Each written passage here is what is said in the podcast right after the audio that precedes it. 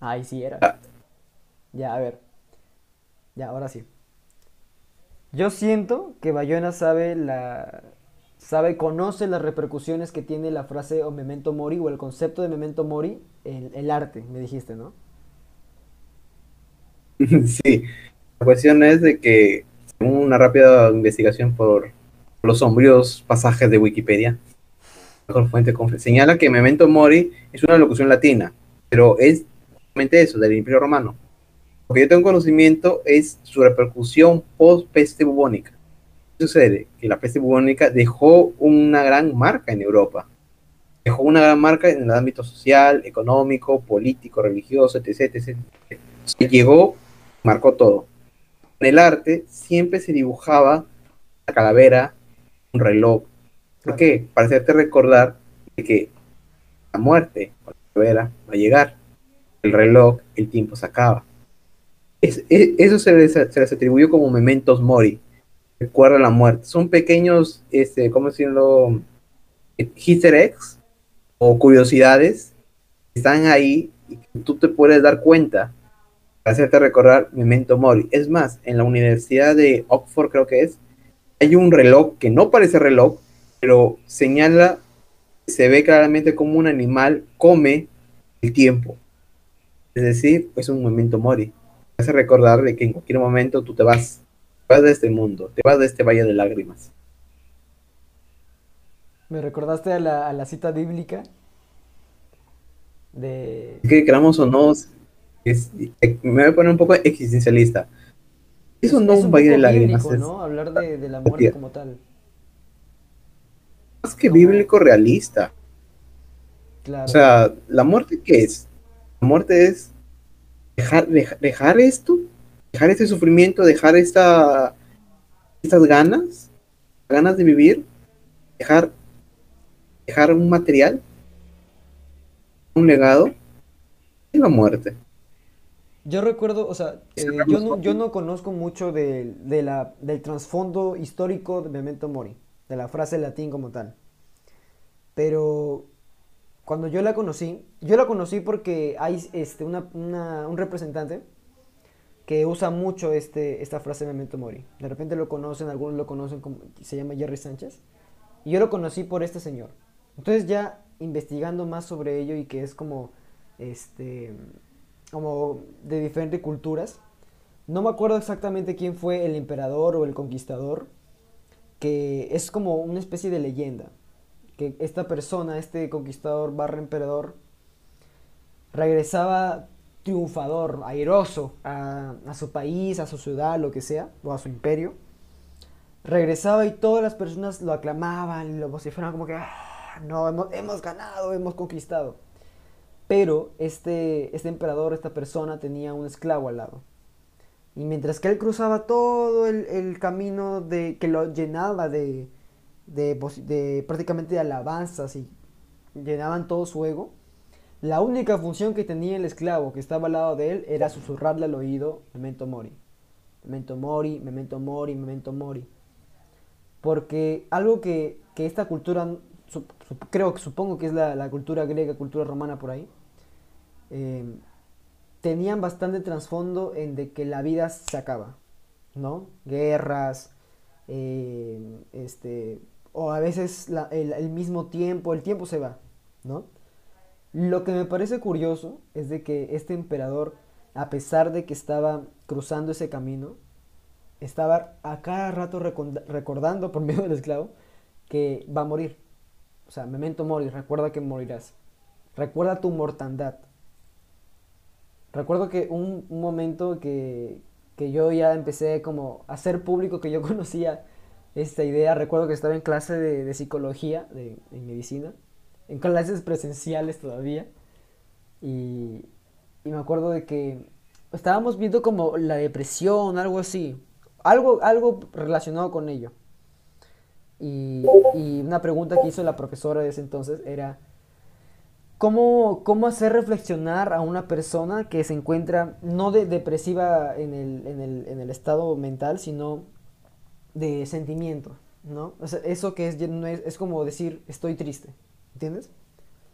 Entonces, la profesora preguntó esto y yo no lo pensé y dije que, recuerde que va a morir. ¿No? Y todas las- te juro que se sintió tensa el ambiente, pero tenso, tenso. Porque yo- me preguntó, ah, sí, señor, señor Soriano, ¿verdad? Y yo, sí, sí. ¿Cuál sería, cuál sería usted su reflexión? Y yo, que recuerde que iba a morir. Y la profesora que estaba, se quedó con, se, sintió frío, frío el ambiente. Y, y eso, eso es lo que tenemos, como que nos han, nos han implantado esto de que, de que la muerte es sinónimo de, ¡Ah! dijo, muerte. Porque sí, ¿no? Hablar de muerte es automáticamente recordar que, que vamos a morir. Y probablemente puede ser el hecho de que morir significa, puede significar o puede resonar en nuestra mente con el hecho de no hice todo lo que quería hacer. tocado un punto clave. Nos vamos a la muerte, le tenemos miedo a la muerte. ¿Por qué le tenemos miedo a la muerte?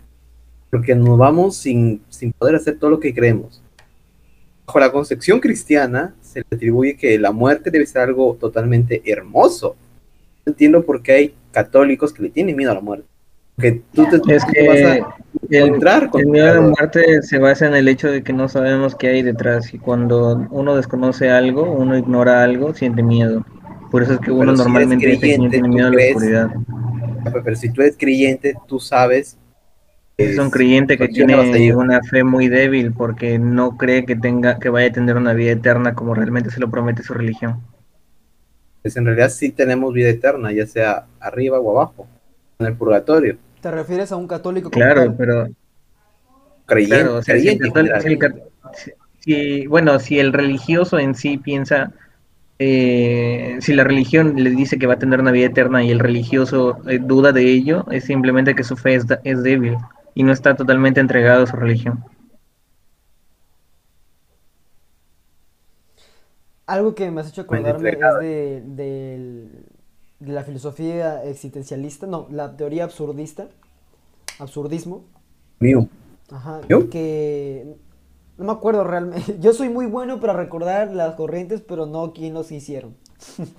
La cosa es de que es este el absurdismo, que prácticamente dice que nada realmente tiene un propósito.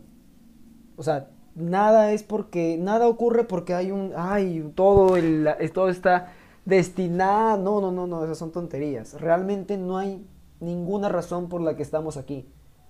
Puede que todo solo sea un gran chiste. No sé si han visto Watchmen de DC Comics. No, yo soy el único friki aquí. Bueno, la cosa es de que hay un personaje. Y me voy a desviar, pero quiero, quiero contextualizar lo que voy a decir. Hay un personaje llamado el comediante. ¿Ya? ¿Por qué? Se supone que en el cómic, eh, este, este The Comedian, eh, prácticamente poco a poco de lo que era un, héroe, era, tenían como que, ay, el- los superhéroes y no sé qué cosa. Y la historia de Watchmen lo que quiere hacer es prácticamente deconstruir la imagen del superhéroe, del, del ideal, ¿no? Prácticamente lo que serían los mitos griegos actuales, como Perseo, por ejemplo, ya, deconstruir este ideal que tenemos nosotros ahora. Prácticamente es como eh, los héroes griegos de los tiempos de, de Grecia son, este, estos mitos son los, los que conocemos como Marvel DC en la actualidad, estos ideales de cuerpos perfectos, fuerza inhumana, ¿no? Entonces, este, este superhéroe prácticamente eh, salió a la luz de que era un violador, inclusive. Mataba gente y, inocente. Y todo, prácticamente se deconstruyó la imagen del superhéroe. ¿Ya? Al final, una de las explicaciones que da este personaje frente a ello es de que él veía la vida de una forma como, no diría absurdista, sino muy nihilista. Como que nada tiene sentido, de que las, estamos acá sin ninguna razón y todo es un gran y pésimo chiste. O sea, la vida como tal es un chiste. Porque no estamos acá por ninguna razón, ¿no? Y este personaje lo veía así, de una manera cero motivación en la vida, ¿no? Y el absurdismo, la, filosofía del absurdismo prácticamente está un poco relacionado con esto, porque es lo que dice el absurdismo, estamos acá porque aparecimos, no porque hay una razón, no porque hay un Dios que quiso que sea así, ¿no? Y esta, esta, esta filosofía salió en una época que no estaba preparada para recibir esa filosofía. Fue como un boom en esa época. Y este, incluso esto lo vemos, no sé, no sé si se acuerdan que leímos la metamorfosis de Kafka en el colegio. Ya, prácticamente eh, ese libro no nos lo enseñaron así, más bien nos lo enseñaron como una historia de niños, pero la historia de la metamorfosis es una historia basada en el absurdismo. Porque cuando el hombre se despierta convertido en un escarabajo, creo, su primera preocupación no fue, soy un escarabajo. Su primera preocupación fue, ¿cómo voy a trabajar? Eso es un chiste, ¿entiendes? Y, y hay muchas personas que... Por a mí me gusta el absurdismo porque su propósito no es decir, estás aquí porque no hay nada fuera de nada, vas a morirte y no irás a ningún lado. No, ese no ese es el propósito. El propósito del absurdismo, que es lo que yo creo que falla el, el catolicismo como tal, no, no es que, que- que la, la- la filosofía católica como tal falle, sino que la manera de... No se enseña esto, es de que aunque el hecho de que no tengamos un propósito o que de repente nacimos porque, pucha, una hermosa coincidencia, estamos acá, ¿no? Aunque no haya un propósito, eso nos da la libertad de decidir cuál es, ¿no? Nosotros tenemos ese superpoder. Y eso es lo que hace el absurdismo, creo. En vez de quitarte la motivación y convertirte en alguien súper negativo, te da la opción de tú mismo empoderarte. Ya tú tienes la decisión, no algo externo, tú la tienes, ¿no? Y, y eso creo que es lo que, lo que no nos dice o no es tan común de ver en la religión católica o en cualquier religión, ¿no? Creo que si, si nos eso, eso sí, o sea, creo que si nos empoderáramos más, cada uno, no como hombre o como mujer, sino como persona, de estar acá y vivir una vida que valga la pena. No porque después hay algo más o, o descansaremos, sino que aunque si una opción fuera morir y ser polvo y nada más, ya, pero incluso serás inmortal en los recuerdos de las personas. Y eso es lo que vale la pena. Ser, se- sea lo que sea el después. ¿Cómo podría ser una vida que, val que hubiese valido la pena vivirla? Dependiendo de la persona. Eh, o sea, vendría dependiendo de, cuál, de la persona. Claro, Bayona puede tener una vida. no, y, y no relativismo, Claro, es relativo. depende de la persona.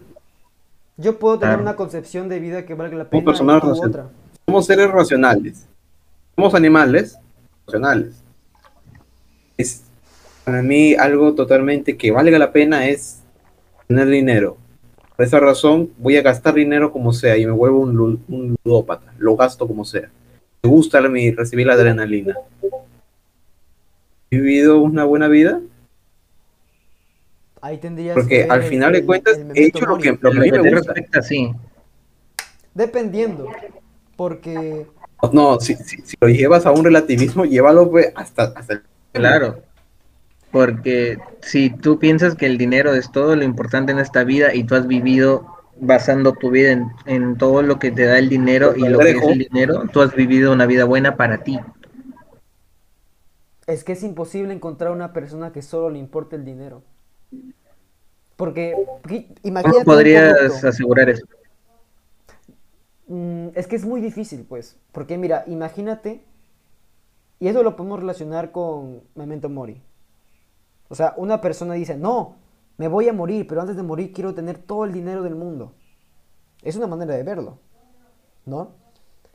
Pero quítale a esa persona, déjale solamente su dinero.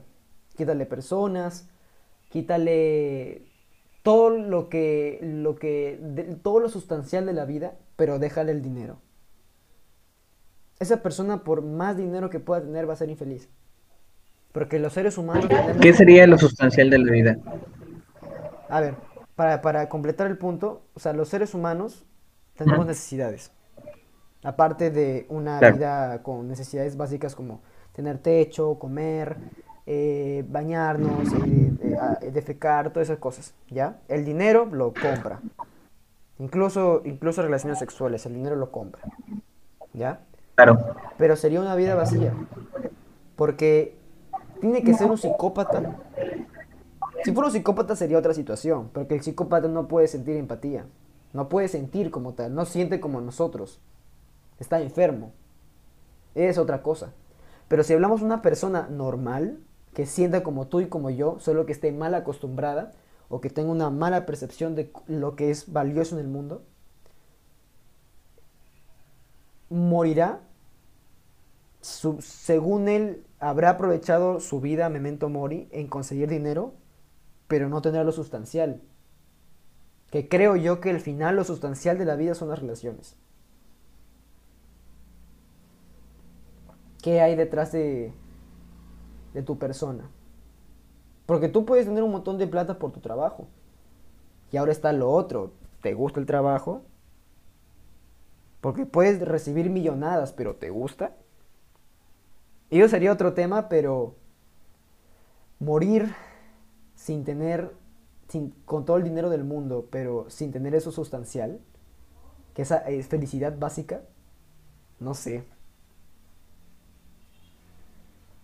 Entonces estaríamos diciendo que esa persona que ha basado, eh, que, que ha idealizado su vida en torno al dinero, tiene una visión de la felicidad errónea. Si lo vemos desde un punto filosófico o antropológico, eh, la visión es errónea referente a la felicidad. Claro, porque sería poner al hombre, al ser humano, desde un punto muy básico. Porque si tú me dices a mí, oye, este, vas a morir en, en un mes, o creo que si a cualquiera de nosotros nos dicen eso, a ver, por ejemplo, Bayona, ¿qué es lo primero que harías? ¿O qué asegurarías en la semana? Sabiendo que en la próxima semana mueres. Salgo del hospital y me dicen, este, te queda un mes o una semana. Eh, un mes, pues, ¿qué harías en ese mes? Lo más lógico, comer. Si, si me voy a morir, que sufran mis amigos al, car- al cargar mi caja. Quiero comer. Van a decir gula, pero es algo que a mí, que a mí me gustaría. De ahí, pasar tiempo con mi familia, llamar a mis amigos, decirles lo mucho que los quiero Ah, y joderlos por última vez. Eso, nada más. Pero ahí estás, pero, pero ahí estás yendo a... Pero, ¿qué tiene que ver con el dinero eso?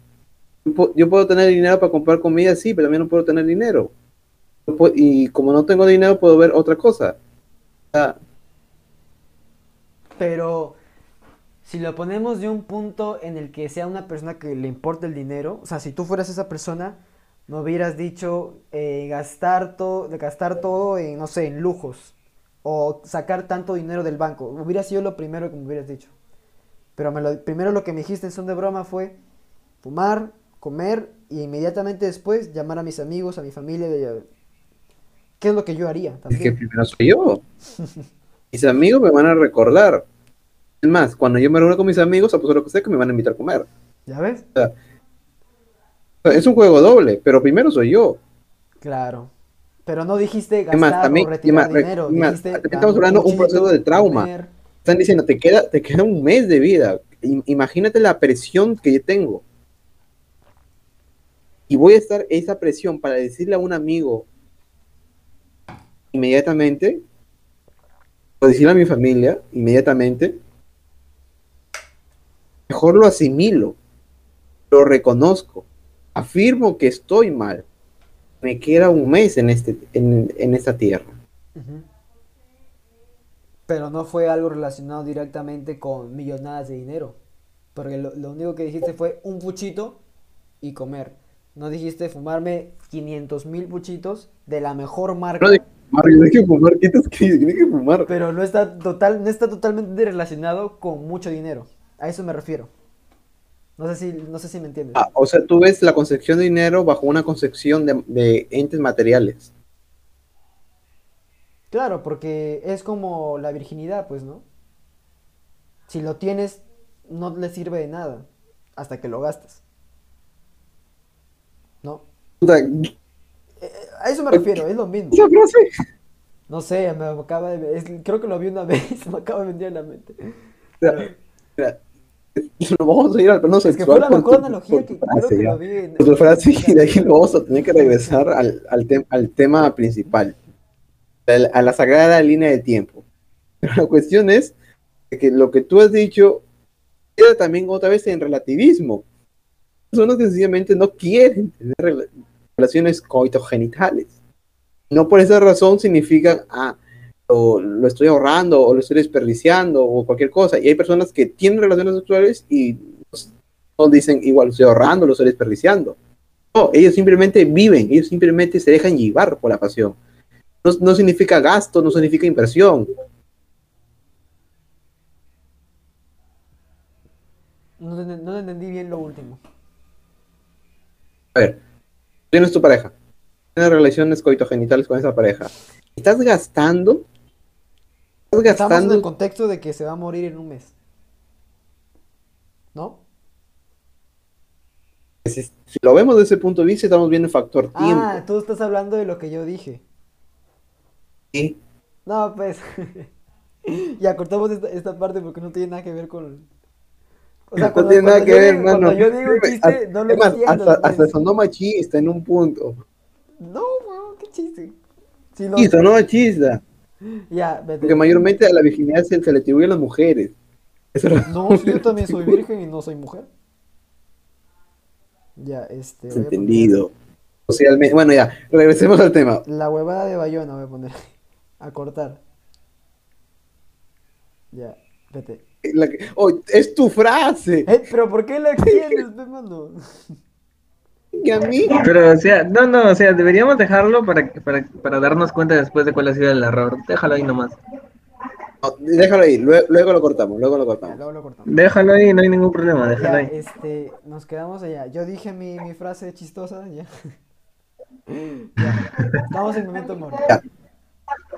Ya, antes de perder la, la, la hilación del tema soriano, este, tú has mencionado dos cosas que quisiera resaltar en, en tu intervención. La primera, cuando dijiste comediante, me acordé de, de un libro, un libro de autor peruano, pero de, de interés político, léanlo.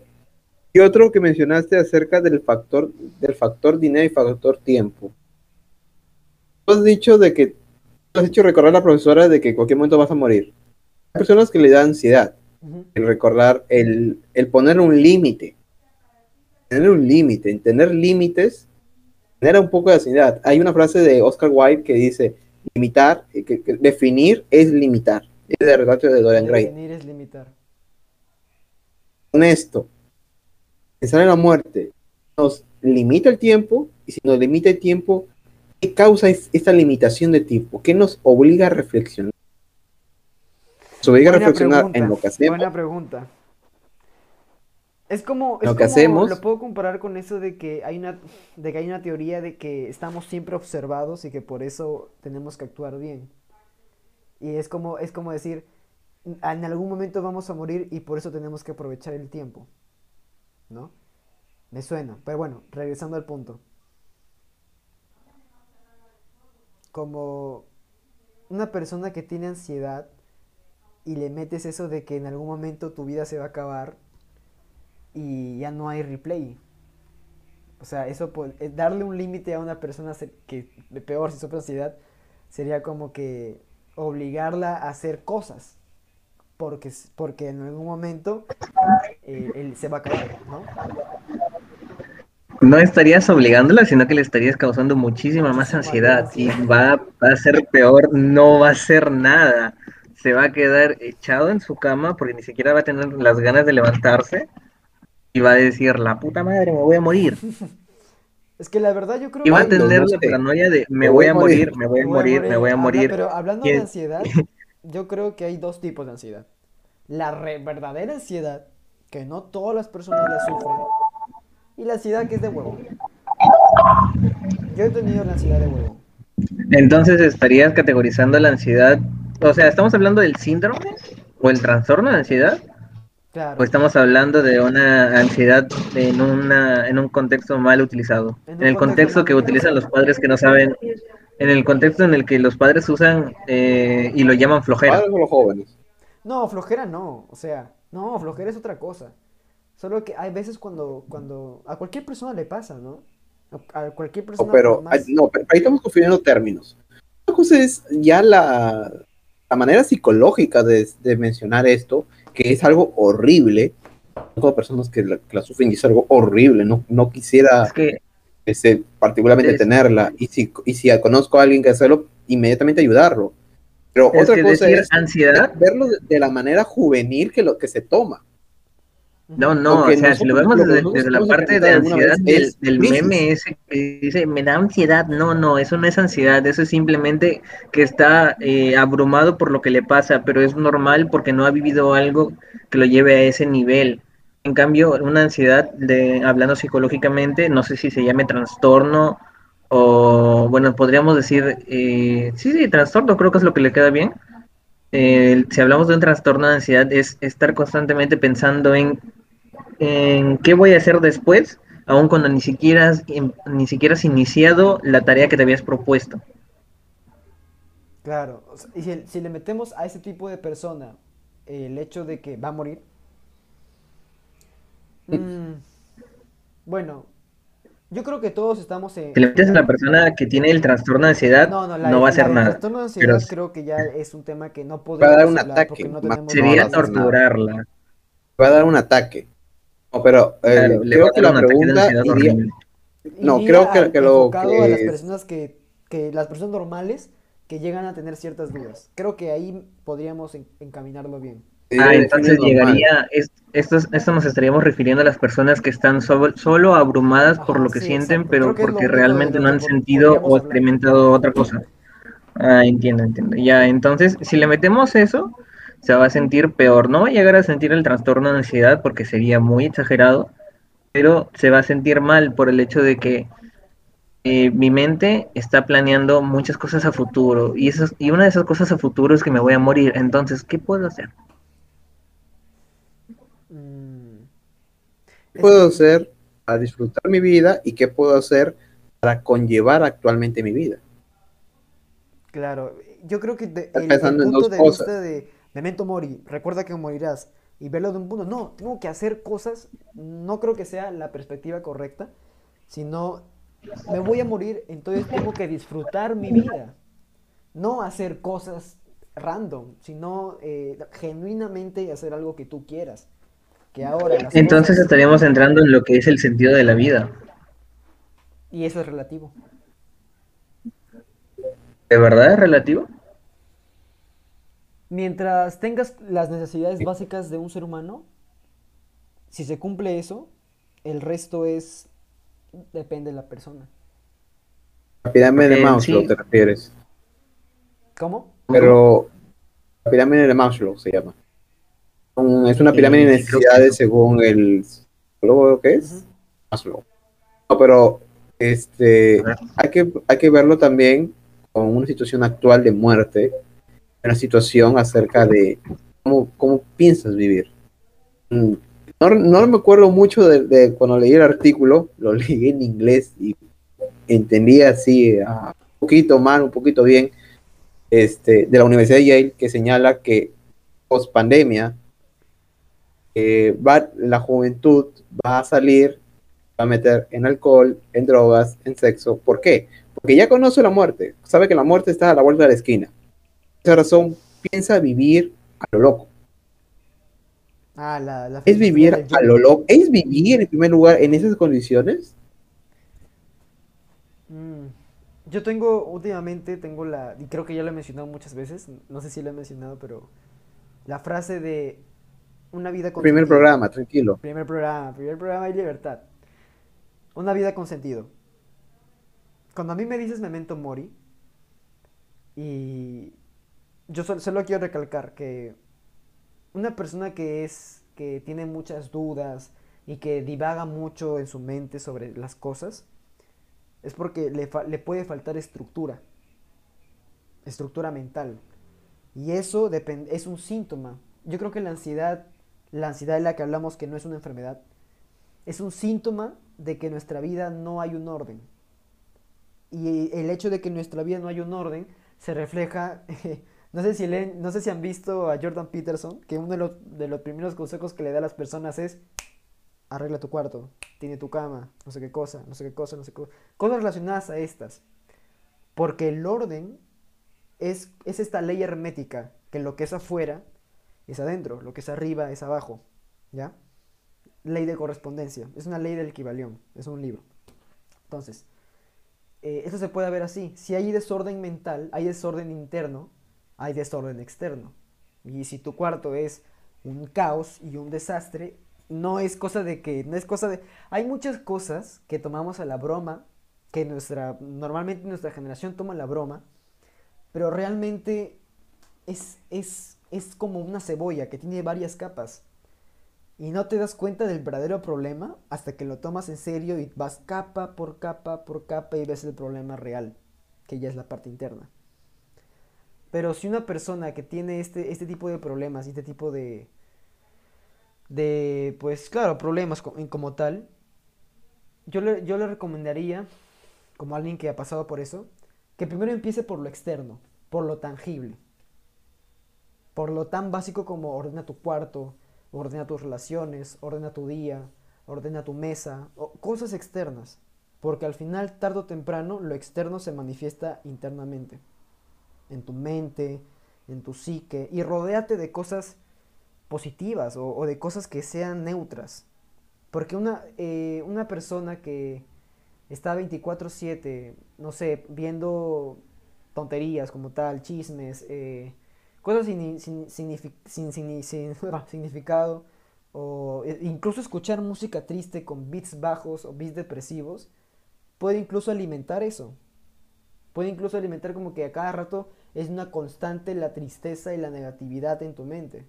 Entonces, son cosas como esas tan simples y hasta exageradas, pero realmente hacen un gran cambio cuando cambias las cosas.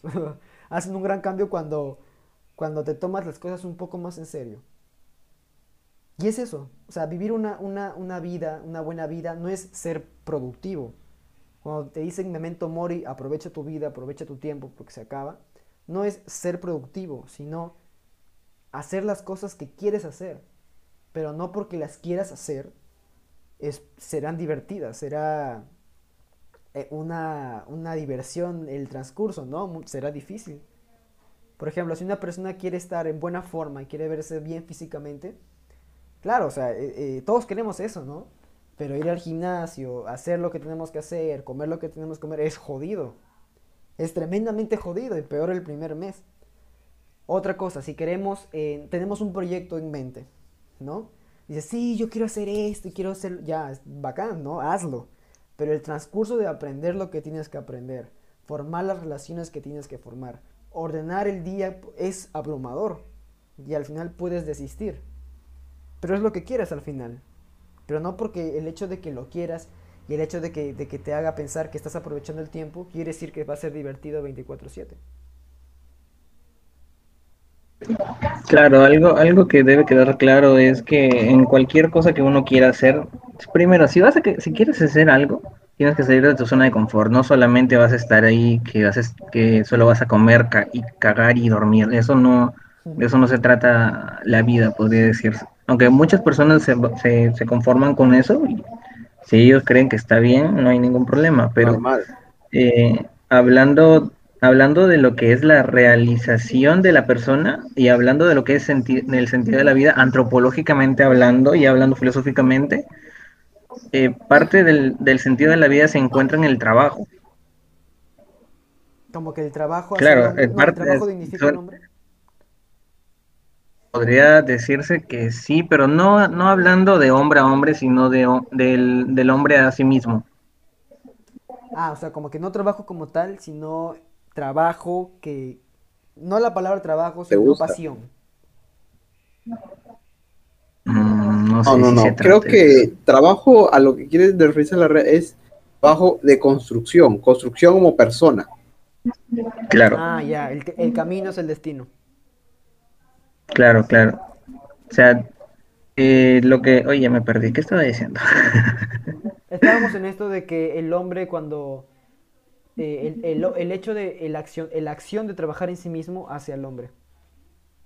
O, o a la persona Claro. para no entrar en, en machismo y feminismo.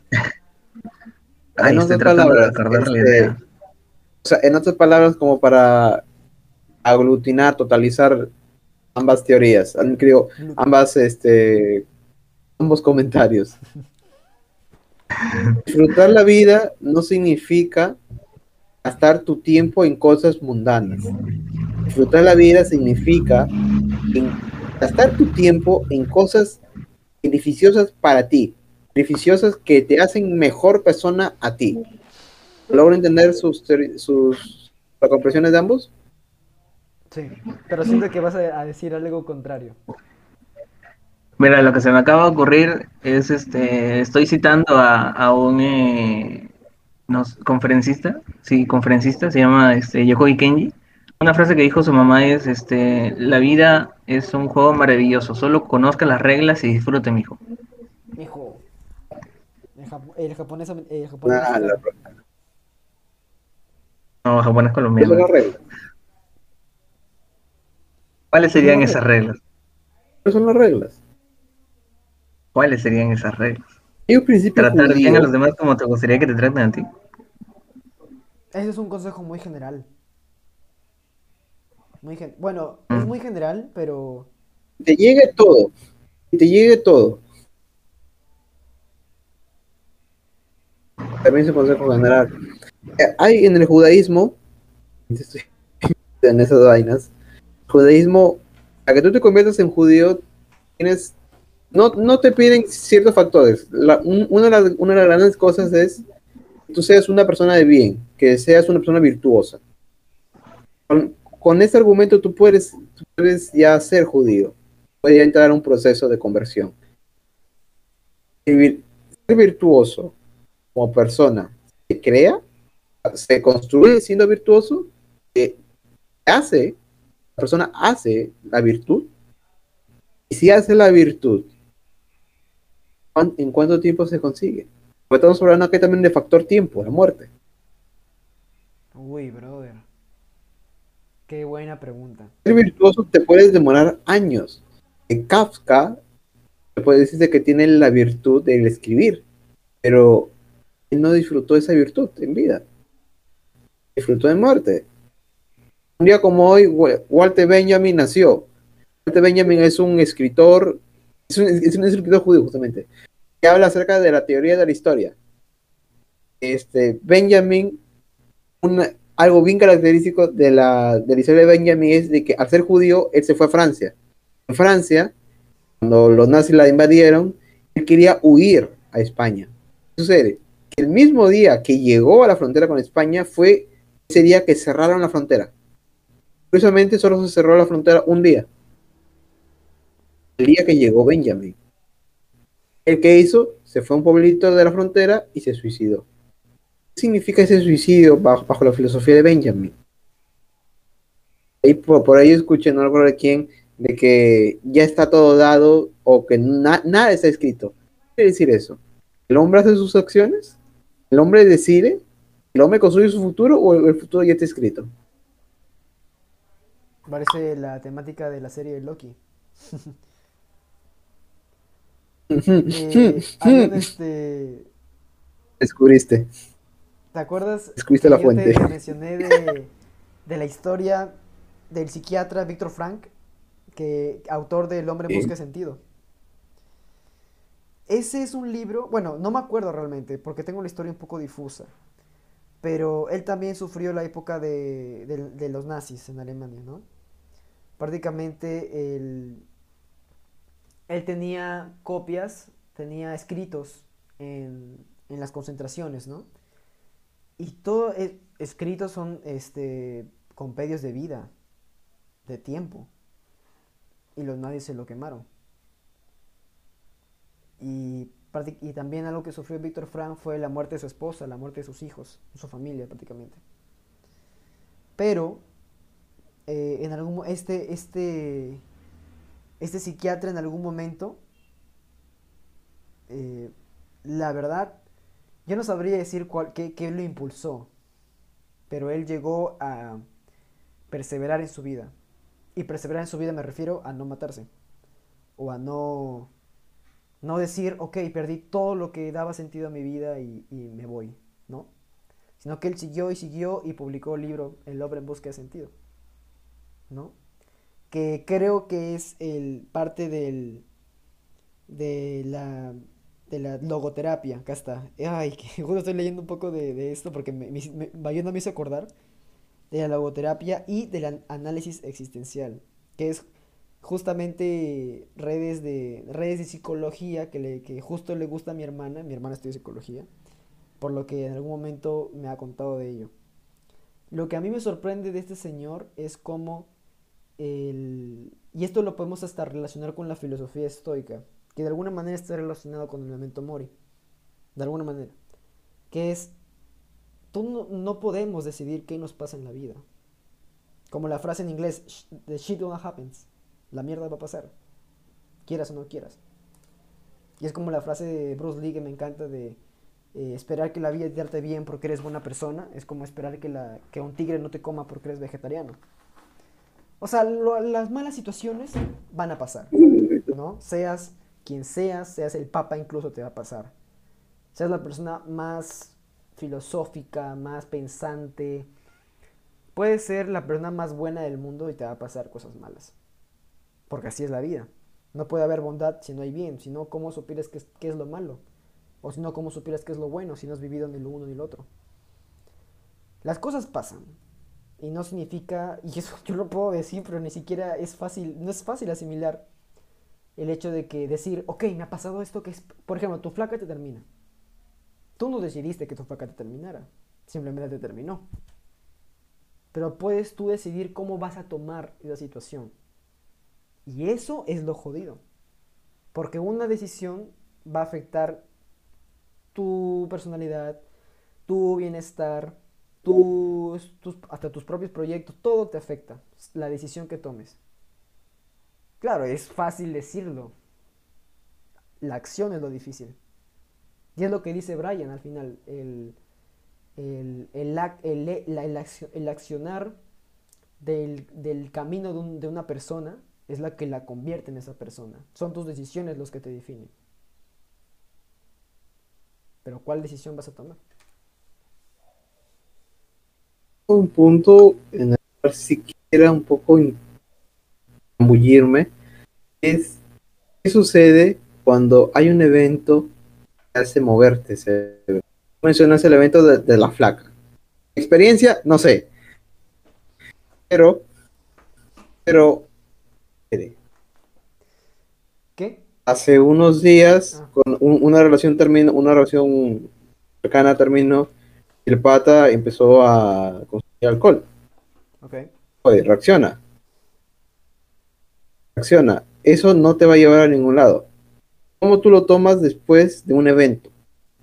Especialmente un evento tan, tan no traumático, pero sí un evento que te hace reflexionar, que te hace pisar tierra, que te hace, que te hace darte cuenta que estás solo acá y que tú solo te vales, tú solo te puedes construir un futuro.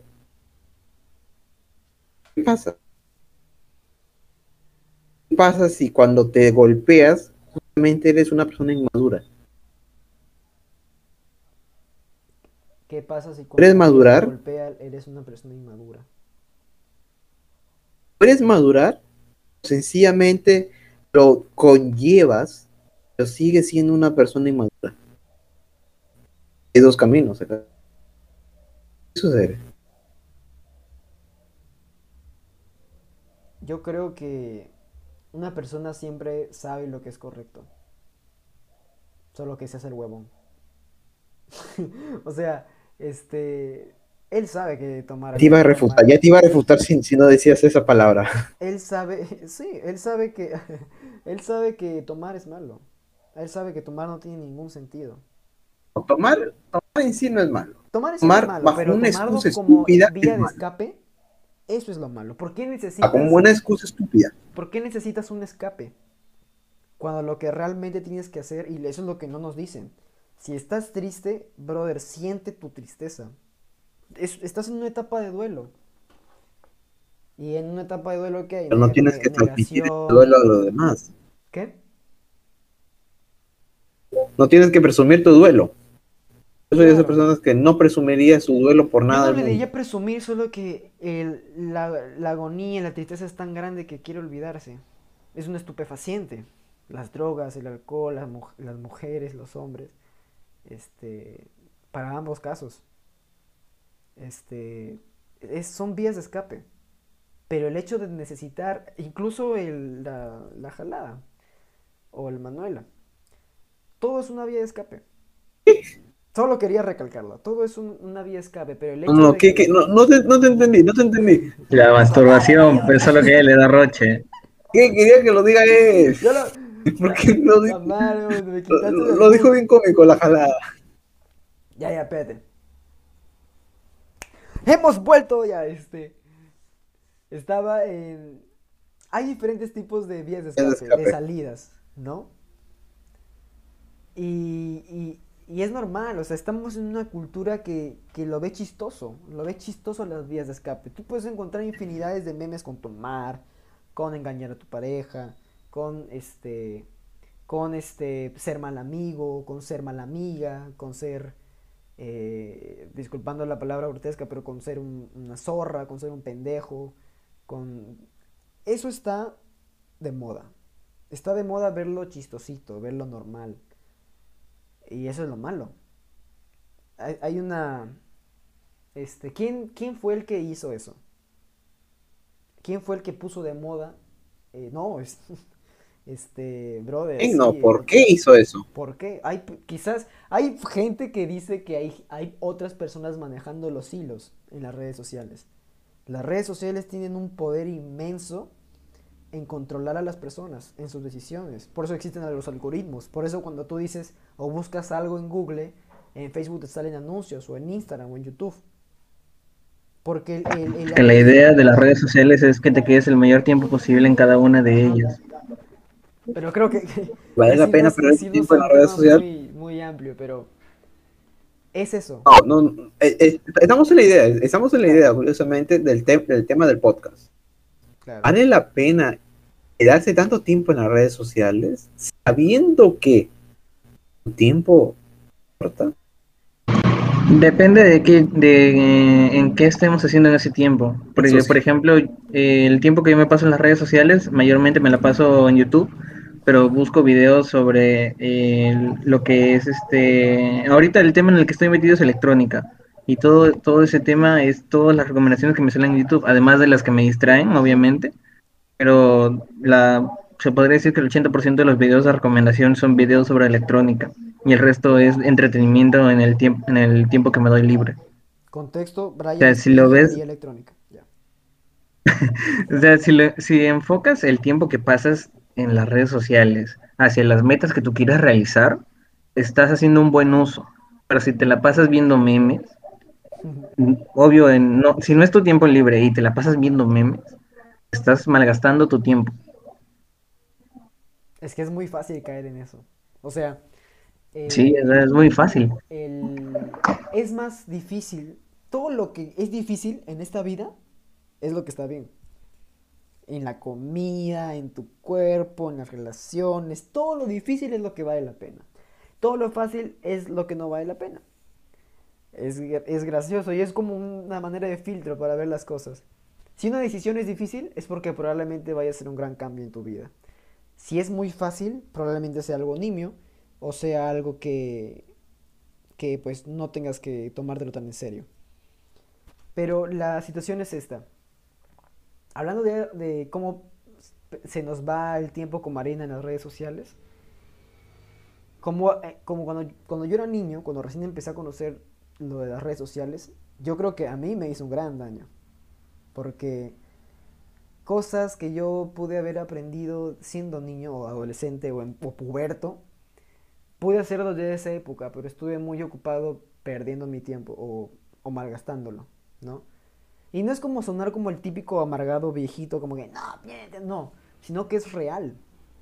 Si tú acostumbras tu, tu mente a un ambiente de distracción, a un ambiente de, de, de este tipo de, de mood, de vibras, y es energía, si es energía de pajero o energía de, de, de persona que no se toma en serio las cosas, Este, bueno, no, no necesariamente es relacionado a ello la palabra pajero, sino a todo lo que es malgastar, ¿no?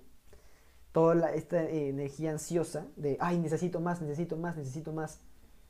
No, no saber decir stop, ok, ya, stop. Eh, eso es lo que, lo que está pasando. Porque al final somos seres de costumbre. Tú te puedes acostumbrar a hacer las cosas difíciles y también te puedes acostumbrar a hacer las cosas fáciles. Y justamente el- es fácil acostumbrarte a pasar horas en el celular. Es, más bien es difícil acostumbrarte a tener un horario estructurado en el que te dispongas a hacer lo que tengas que hacer. Y probablemente la, la gente o la mayoría de personas creen que es difícil porque dicen, no, es que la semana yo ya, eh, ya me rindo. Porque está este mal, mal de cambiar la vida, no sé qué cosa. Y nos ponemos un montón de metas que nunca hemos hecho en la vida en una semana o en un mes. Y eso no, no pasa porque es como decirle a alguien que nunca ha hecho 10 flexiones a que haga 10 flexiones. No las va a hacer porque su cuerpo no está acostumbrado. Y en este caso tu mente tampoco está acostumbrada. Así que poniendo en contexto con Memento Mori, con Recuerda que morirás, em, tú- yo siento que en la vida hay, hay muchas cosas paradójicas. En este caso, eh, recuerda que morirás, aprovecha el tiempo, pero llevarlo a un extremo es algo que, que no debe hacer. Cualquier dicotomía no es correcto. Y por eso acá digo que es paradójico. Tienes que tener la mentalidad de que en algún momento tu vida va a acabar, pero también debes de saber que todo lleva tiempo y que todo conlleva paciencia. Por eso dicen la frase de que el camino es el destino. No hay una meta como tal. No hay como que llego aquí y seré feliz. No hay llego aquí y por fin podré decir este estoy realizado. No. La verdadera meta es estar en el camino y tratar de mantenerse el mayor tiempo posible. Porque si no, eh, estaremos en una búsqueda interminable. Por eso la perfección no existe. Eh, la meta será cuando... Eh, Sí, dime. eh, algo que se me acaba de pasar por la cabeza que eh, de- estoy desviando un poquito, o sea, estoy volando, pero una, una pregunta este, así, este, medio inusual. Si ustedes se mueren ahora mismo, ¿estarían orgullosos de lo que han hecho en su vida? Oh, tenso. Dorothy hizo un sí. Sí, también. Eso sí, y te digo el porqué. No, y te digo el porqué todavía. Chismeanos. ¿Por qué? Porque tengo las dos cosas para decir que he hecho un bien. Y pues mi cuestión personal, la cuestión de los demás. Estas dos cosas creo que considero que he gastado mi tiempo, he gastado muy bien.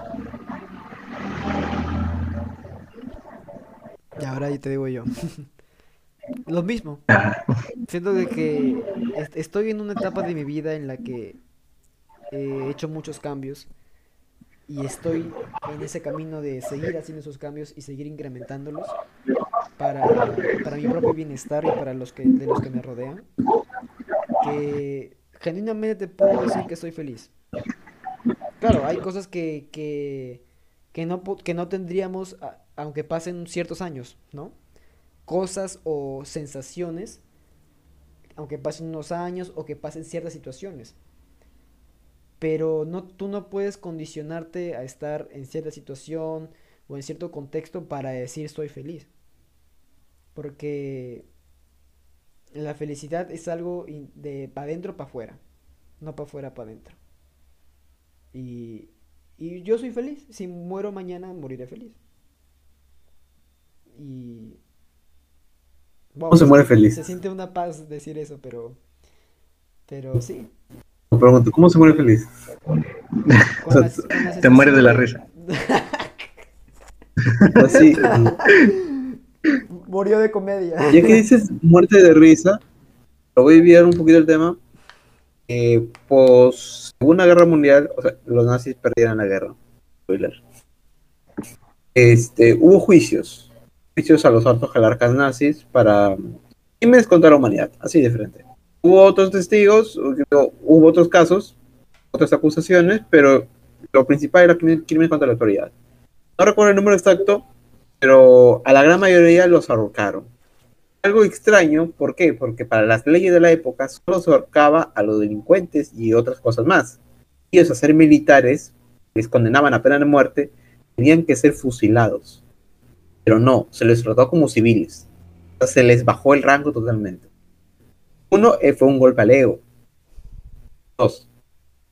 De todos ellos, uno se salvó de la, justicia, Gering y Gering se suicidó con una pastilla de cianuro, con una cápsula. No se sabe cómo la consiguió, pero la consiguió.